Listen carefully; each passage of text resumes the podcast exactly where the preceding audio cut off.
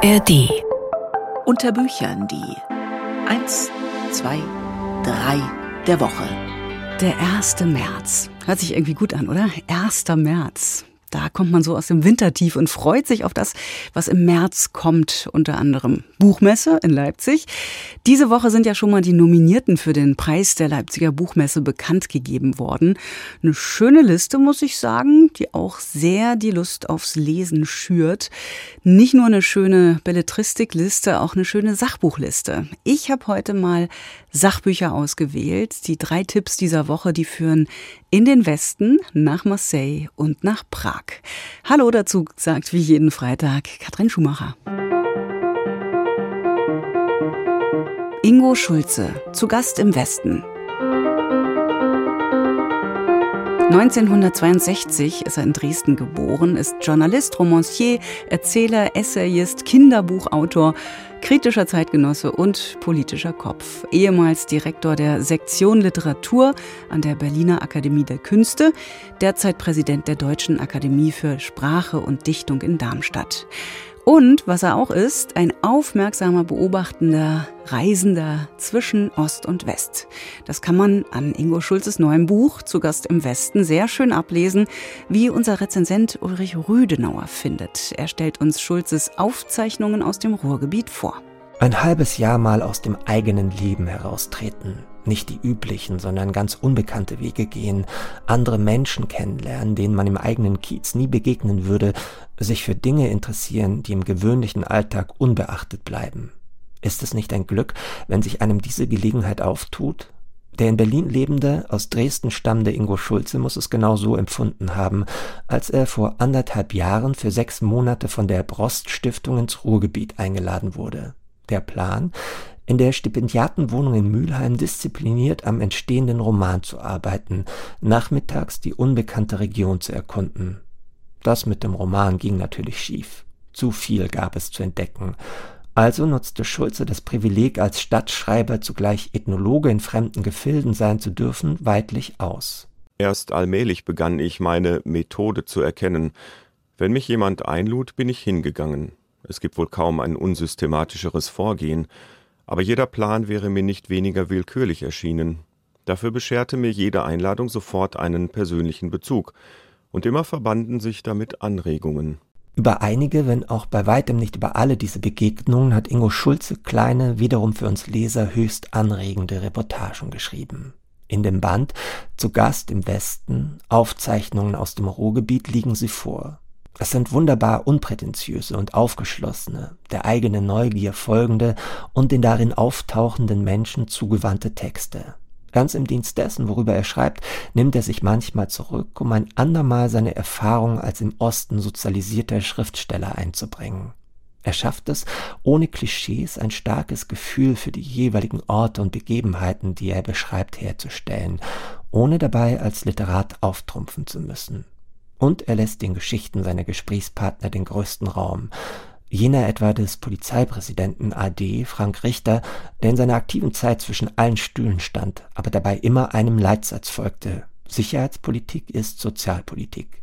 Von Paul Lindemann erfährt er viel über Gelsenkirchen, mindestens ebenso viel aber über ein arbeitsames, glückliches Leben. Und Baumi aus Lützen berichtet von seiner kurios aufregenden Flucht 1989 in den Westen, mit ihm teilt Schulze nicht nur manche biografische Erfahrung, sondern vor allem eine Leidenschaft für den BVB. Der Besuch von Fußballstadien in Dortmund, bei Rot-Weiß Essen oder auch auf Schalke gehört zum Pflichtprogramm für den Fan. Wir quetschen uns dann ganz vorn in die Bahn voller Schalke-Fans, die, als hätten sie uns erkannt und wüssten nichts anderes zu sagen, immer zu Scheiß BVB, Scheiß BVB johlen.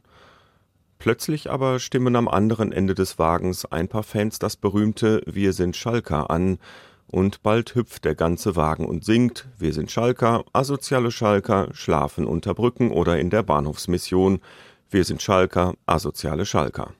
Was für ein grandioser Gesang. Es wird immer lauter, immer klarer. Was für eine Idee, die Schmähungen in einen Jubelgesang zu verwandeln. Schulze besucht Schulen in sogenannten Problemvierteln. Er besichtigt unter fachkundiger Leitung die Rheinisch-Westfälische Wasserwerksgesellschaft. Es fasziniert von der Geschichte der Wasseraufbereitung, den technischen Wunderwerken, deren Bedeutung einfach für selbstverständlich genommen wird. Solche Exkursionen erlauben Schulze zugleich Ausflüge in die Geschichte. Es sind Zeitsprünge, die uns das heutige Ruhrgebiet überhaupt erst begreiflich werden lassen. Jeder Ort, an den der Autor eingeladen wird, bietet etwas Staunenswertes. Und jeder Ort hat mit besonderen Menschen zu tun, die Schulze mit großer Sympathie porträtiert. Wer das Ruhrgebiet noch nicht kennt, mit dem Blick des aufmerksamen Gastes aus dem Osten wird es einem ein Stückchen näher gebracht. Ulrich Rüdenauer war das über Ingo Schulze, zu Gast im Westen. Aufzeichnungen aus dem Ruhrgebiet, erschienen jetzt im Wallstein Verlag.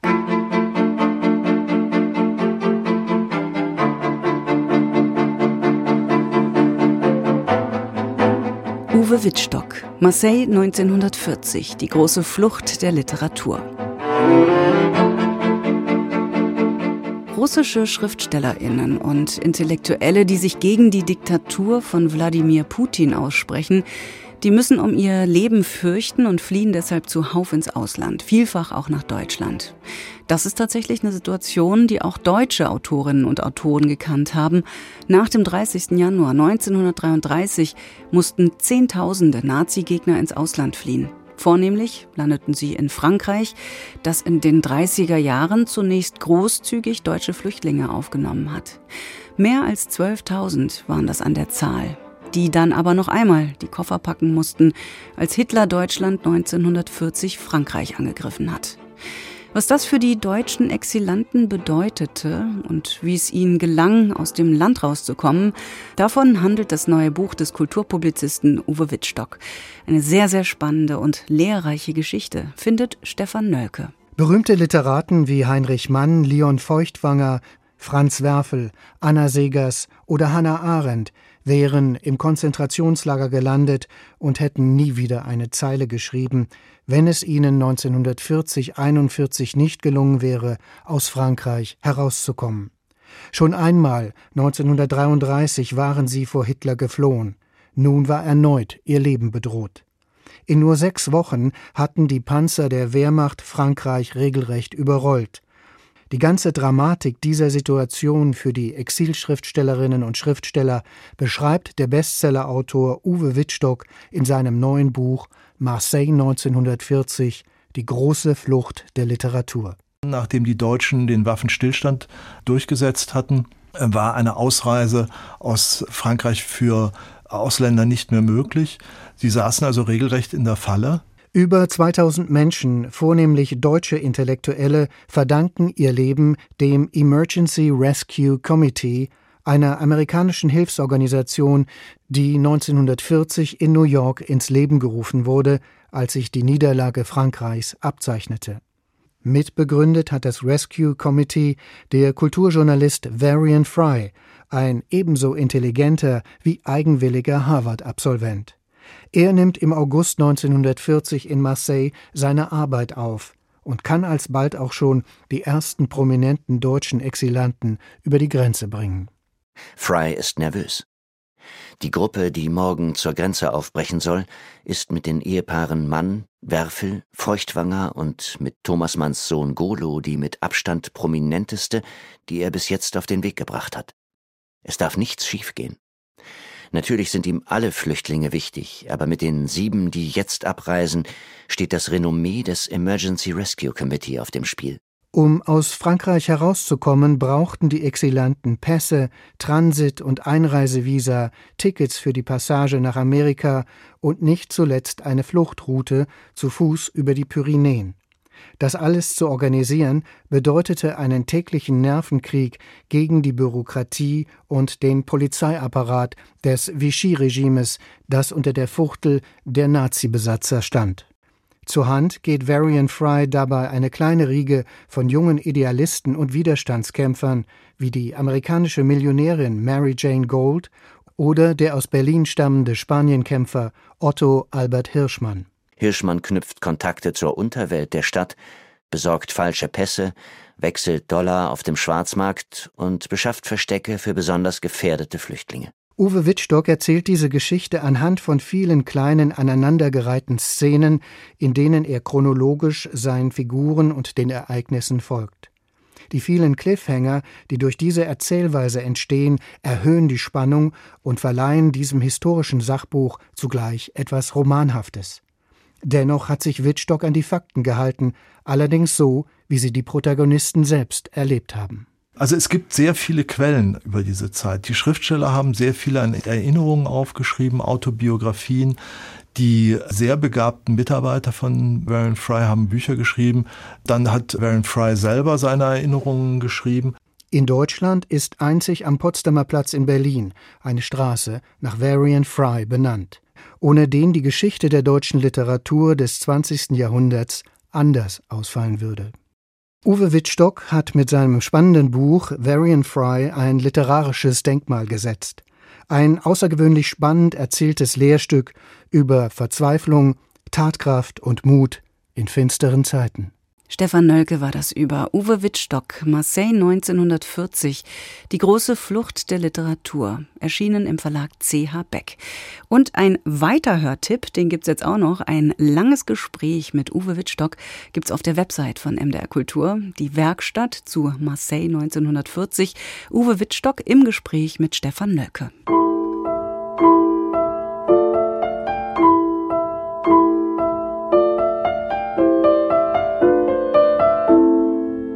Rüdiger Safranski, Kafka um sein Leben schreiben. Rüdiger Safranski ist ein Bestsellerautor, einer, der große Namen der Kulturgeschichte einem breiten Publikum nahebringt. Er hat über Heidegger und Nietzsche geschrieben, über Schiller und Goethe und Hölderlin und jetzt im Jahr des 100. Todestages legt er ein Buch über Franz Kafka vor. Mit speziellem Zugriff auf das Werk dieses Autors. Safranski geht nämlich der Frage nach, was das Schreiben selbst für Kafka bedeutet hat und wie er es sich in seinem Angestelltenalltag erkämpft hat. Kafka um sein Leben schreiben. Beate Meyer-Frankenfeld hat das Buch gelesen und mit Rüdiger Safranski gesprochen. Franz Kafka war 21, da wusste er, was seine Berufung war. Gott will nicht, dass ich schreibe. Ich aber, ich muss. Zehn Jahre später hielt er fest? Ich habe kein literarisches Interesse, sondern bestehe aus Literatur. Ich bin nichts anderes und kann nichts anderes sein. Solche Äußerungen gibt es noch und noch, die sind zum Teil auch ein bisschen frivol und zugespitzt, aber es ist trotzdem ein Faktum. Für mich ist Kafka ein Autor der absoluten Literatur. Das Schreiben ist die existenziell entscheidende Dimension seines Lebens und das wusste er. Rüdiger Safranski lässt sich in seinem neuen Buch ein auf das pathetische Faktum unbedingten Schreibenmüssens. Seit 1908 arbeitet Kafka als Versicherungsangestellter. Sein geregeltes, irrsinniges, junggesellenmäßiges Leben, wie er es im Tagebuch nennt, lässt ihm Raum für die Literatur. Eine eigene Familie zu gründen, wie es die Eltern erwarten, fürchtet er. Das Unbedingte des Schreibens hat also ziemlich viele Bedingungen, und Kafka kämpft, so Rüdiger Safranski, immer wieder mit einem doppelten Schuldgefühl, weder dem Schreiben noch dem Leben gerecht zu werden. Das Ganze hätte wirklich nur noch in der Katastrophe enden können, wenn es nicht so gewesen wäre, dass bei Kafka Schuldgefühle gewissermaßen was Entfesselndes haben, nicht etwas Lähmendes. Also flapsig könnte man sagen, es gibt überhaupt keinen Autor, ich kenne jedenfalls keinen, der so viel aus Schuldgefühlen gemacht hat wie Kafka. Der Autor auf der Couch? Rüdiger Safranski entgeht nicht immer der Versuchung, Kafkas Literatur psychologisch zu lesen. Eine umfassende Werkdeutung macht er daraus glücklicherweise nicht. Auch will er keinen bisher unbekannten Kafka zeigen. Der Ansatz des Buches ist bescheidener. Chronologisch folgt es dem Motiv des Schreibens durch Kafkas Leben. Und weil Safranski gut darin ist, aus historischen Quellen einprägsam zu erzählen, entsteht im Wechsel von Biografie und Textanalyse ein lebendiges Porträt. Der Rausch des Schreibens und die Qual des Nichtschreibenkönnens kommen darin vor, die Akten und Eingaben im Prozess oder im Romanfragment Das Schloss, der berühmte Brief an den Vater, den Kafka nie abgeschickt hat, und die vielen Briefe an Felice Bauer, seine spätere Verlobte, die nie seine Frau wurde. Auch da stößt man aufs Betriebsgeheimnis des Schreibens. In den Möglichkeiten der Imagination kostet er ein ganzes Labyrinth von Beziehungen zu dieser Frau aus, bringt sie schon mal zur Sprache, erzeugt also eine sprachliche Realität. Es ist eine Entfesselung des Möglichkeitssinns, die auf diesen ersten 400 Seiten Briefen stattfindet, noch ehe die Wirklichkeit jetzt zuschlägt. In Kafkas Bekenntnissen zum Schreiben wie in seinen kunstvollen Selbstherabsetzungen als ungesellig und beschämt liegt natürlich auch ein Privatmythos des Autors als weltscheue Existenz. Dass Rüdiger Safranski diesen Mythos nicht zu entlarven sucht, sondern mitgeht, ist eine Stärke seines Buches. Als Schmerzensmann zeichnet es Kafka so gerade nicht. Wir dürfen uns Kafka nicht immer als traurigen Menschen vorstellen. Der Kafka erlebte Glücksmomente von ungeheurer Intensität im Schreiben. Es war Susan Sontag, die 1964 feststellte, an Kafkas Werk habe sich eine dicke Kruste von Interpretationen abgesetzt. Allegorie auf den Irrsinn der Bürokratie, Ausdruck von Kastrationsangst, religiöses Gleichnis. Gegen diesen Furor der Interpretation machte Sonntag die sinnliche Wirkung der Kunst stark, die Leuchtkraft des Gegenstandes selbst.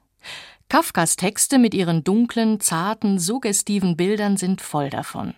Absolute Literatur muss man das nicht nennen. Sich mit Rüdiger Safranski auf die Spur der Schreiberfahrung zu begeben, aus der dieses Leuchten kommt, lohnt sich aber in jedem Fall. Beate Meyer-Frankenfeld war das über Rüdiger Safranski, Kafka um sein Leben schreiben, erschienen im Hansa Verlag. Und das waren die drei Tipps der Woche. Diesmal ging es um neue Sachbücher. Viel Spaß beim Reinlesen, gutes Lesen sowieso und bis nächste Woche. Ahoi, sagt Katrin Schumacher.